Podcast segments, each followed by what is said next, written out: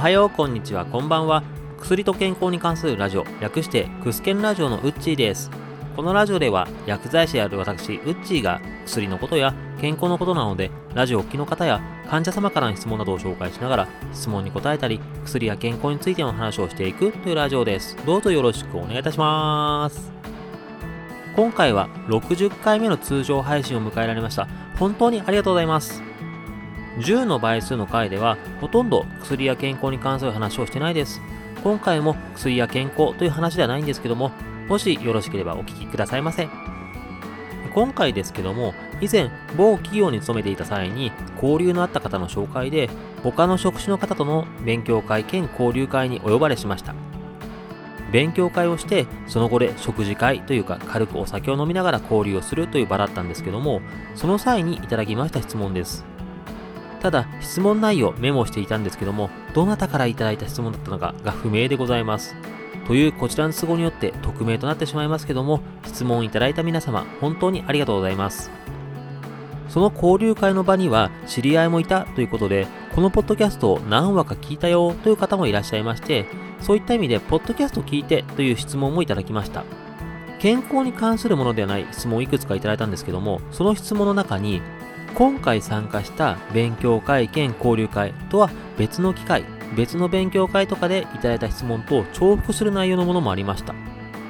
そういったこともありまして、いっそこの場で健康関連でない質問をいくつか紹介させていただこうかなと思っております。ということで、今回のテーマはこちら。健康以外の質問会。もしかしたら今回のように健康以外の質問もどこかでお話しすることがあるかもしれませんし、健康以外の質問でもいつでもお待ちしております。では今回質問を5つ紹介させていただきます。まずは質問その1。幻の初ゲスト会もう放送しないの？このポッドキャストの第50回配信で触れているんですけども、本来であれば薬剤師の友人を呼んでのゲスト会、これが初のゲスト会となる予定でした。が、このゲスト会が諸事情によって流れました。その際には僕の配信状況などがかなりピンチになりまして、そのピンチに駆けつけていただきまして、改めまして、おじさんとアウトプットのドスコイさん、本当にありがとうございました。ただ、僕のピンチとは比べられないほどに友人、本当にピンチの状況です。今もピンチというか、いろいろと争っているような状況です。そのため、どこまで話せるのかというのも、それも話するのが難しい状況でして、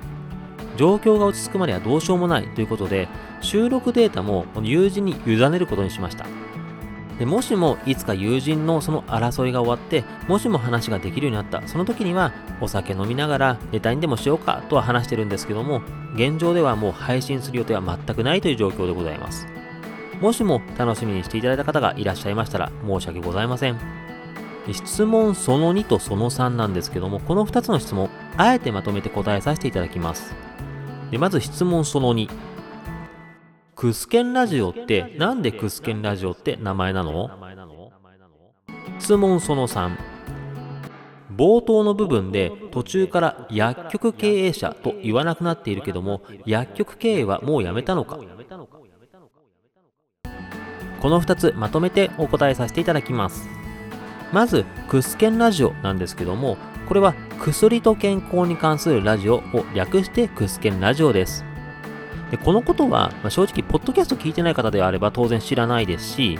でこのポッドキャストを聞いてくださっている方であれば、あ、知ってるよという方も多いんですけども、ただ、何話も聞いてるよという知り合いからも同じ質問、クスケンラジオってなんでクスケンラジオっていう質問をされたことがあります。で、この知り合いに聞いたところ、冒頭の方を長くてよく聞いてないとのことでした。今でも冒頭の部分は、おはよう、こんにちは、こんばんはから、どうぞよろしくお願いいたしますのところまでは、だいたい20秒から30秒くらいあるんですけども、これは省略したものです。省略する前の冒頭部分は1分近くあったということもありまして、長すぎるっていうのは確かに自分が悪いなと。そこで冒頭短くした方がいいなと思ったことや、実際冒頭をよく噛んでいたので冒頭削ろうということになりました。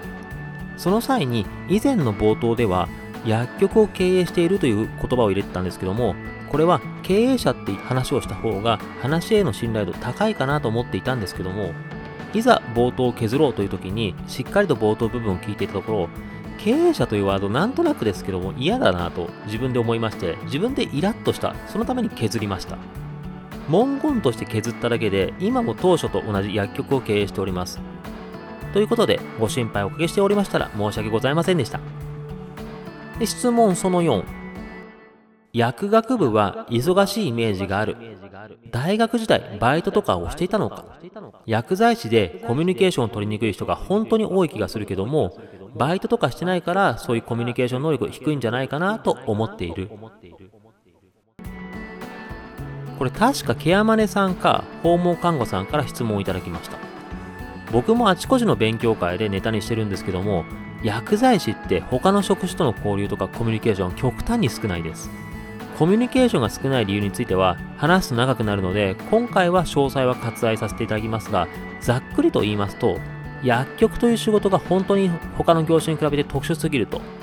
その気になれば他の業種とのコミュニケーションを本当必要最低限もう少なくても営業ができてしまう業種なので積極的にコミュニケーションを取ろうという人が少ないためと僕は考えております。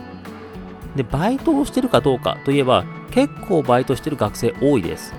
薬学部は学費が高いということもありまして学費とか自分の生活費を稼ぐためということでバイトしてる人は多いです。僕も学生時代基本的にはネットカフェでアルバイトしておりましたし時々サッカースタジアムでホットドッグ売ってたりとか祭りの出店で焼きそば焼いてたりタレントのライブ会場で売り子でそういった短期のバイトもしたりしてましたで知り合いの中では夏とか冬に限定でリゾートとかで長期のバイトをしてるっていう方もいらっしゃいましたまあ、あとは、例えば雀荘とかで夜の時間に働いてるっていう知り合いも数多くいました。まあ、よくある一般的なバイトから特殊なバイトまでいろいろ皆さんしてるなと思います。僕自身も特殊なバイトの例としては、知り合いの紹介で夏限定になるんですけども、いろいろなところで怖い話をするというバイトもしてました。僕が霊的な体験談とか幼少期すごい多かったということもありまして、割とこの点重宝されました。なので、怖い話を求められる場で怖い話をすると。で、それでお小遣いもらって、その日の飲食をタダにしてもらうとか、そういうのを夏場はやってたりしました。話を戻させていただきますが、薬学部の学生、バイトしてますので、コミュニケーションについてはバイトの問題と別問題かなと思ってます。で、質問その後。おすすめの医療系漫画はありますか？医療系の漫画って何がありますか？と聞かれた場合、パッと出るものでも、例えば、イリュウやジンとか、ラジエーションハウス、ブラックジャックによろしくとか、あとは K2 とか、ゴッドハンドテとかもありますし、コウノドリとか、あとは最近薬剤師が舞台になったドラマもありましたね。アンサング・シンデレラとか。あとは、ラディカル・ホスピタルと4コマ漫画とかも、本当にいろいろあるなとあとタイトルがパッと出てこないんですけども、薬学部の学生が薬学部の生活を描いた漫画とかも昔読んだ記憶があります。本当に医療系の漫画って多種多様にあるなと思ってます。ただそんな数多くの医療漫画でもやっぱり代表格っていうのはブラックジャックかなと思ってます。よくブラックジャックを読んで医者になった人がいるってことがネタのようになってますけども、今までお会いしたことのある医師の中でも、ブラックジャックがきっかけで医師になったという方は本当にいらっしゃいました。グループ単位で行う勉強会とかで、医師とかと一緒に勉強会するよという場で、医師の方が自己紹介で、ブラックジャック読んで医師になろうと思いましたというのは、よくあるのは自己紹介の鉄板ネタのような感じになってるんですけども、ただそういった勉強会で雑談をしてる時でも、あ実は本当にブラックジャック読んで医師目指そうと思ったんだっていう方が過去にいらっしゃいまして、やっぱりブラックジャックの影響力って侮れないなと思っています。実際ブラックジャック面白いなと自分でも思ってます。もうそれこそ、例えば、それを聞きたかったとか、あの、お互い様でさ、あなたに助けられた時はもっと嬉しかったといった、今でも語り継がれるような名場面、名シーンの宝庫ですし、1話完結型でギャグあり、感動あり、哀愁ありといった様々なストーリーを多種多様に繰り広げている、本当に名作だなと思ってます。医師を目指すきっかけ動向は置いとくにしても、ブラックジャック好きだという医師は本当に多いですし、過去に何名からもブラックジャックが好きという医師にはお会いしたことがあります。そういう意味で、医師と話をするネタにするとか、まあ、実際面白いということでブラックジャックおすすめではあります。ただ、医療系の漫画でおすすめ漫画は何ですか？ブラックジャックですだと正直当たり前すぎるなと。他におすすめあるかと言われると僕は働く細胞シリーズとフラジャイルをおすすめしております。この2つもメディア展開とかされてますが、で、有名な作品なんですけども、ブラックジャックよりはまだ王道からは外れてるかなと思ってます。で、この2作品おすすめの理由としては、まず働く細胞シリーズ。これ自分の体の中の細胞という身近なものがどんな働きしてるのかっていうのを漫画で分かりやすく書いてあると。で、覚えやすいと。で、どんなことが体にいいのか悪いのか、菌やウイルス感染した時って体の中どうなってるのとか、くしゃみや咳って何で出るのか、こういったのがコミカライズされているので本当に分かりやすいです。なので体の勉強するにはもってこいかなと思ってます。正直どんなことにも言えるんですけども、知識とか言葉って文章そのまま覚えるよりも、イメージした方が覚えやすいですし、使いやすいかなと。で、また他の知識と結びつけるためにも、イメージとかされているのが非常にやりやすいと。なので、そういった意味で働く細胞シリーズは本当に勉強になるなと思ってます。特に最近では筋トレ好きな方には嬉しい筋トレ、まあ、筋肉に重点を置いているというシリーズも出てますし、あとは薬に関してのシリーズっていうのも出てます。そういった意味で自分の好きな分野を中心に学べるっていうのも働く細胞シリーズでお勧めしております。次のおすすめがフラジャイル。これ正直暗い話が結構多いです。ただ僕は近年の医療漫画の中では本当最高峰の作品だと思ってます。薬剤師としても嬉しいネタが多いっていうのも正直あります。例えば薬の話題が多いとか、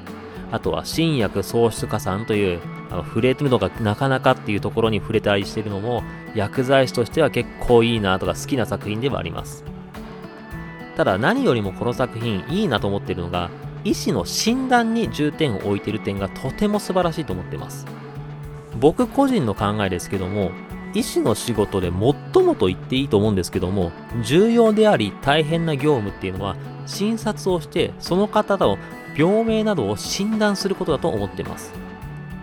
治療をするのも医師の重要な仕事と言えます。例えば、癌などの原因を外科的に取り除くとか、あとは血圧や糖尿病の方に対してその人に合った薬を処方するこういった治療に関しても医師の仕事としてはとても重要ではありますただ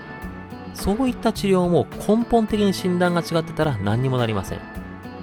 例えばああこの人風邪だなと診断したけども実際は肺がんでしたこの人は糖尿病かなと思ったら、あれ？コレステロールが高いという方でした。なんてことがあったら大変です。それは治療がずれてしまいます。今の例はちょっと極端な話になってしまうんですけども、ただもっと身近な話をしますと、ある患者様の血糖値が高いと。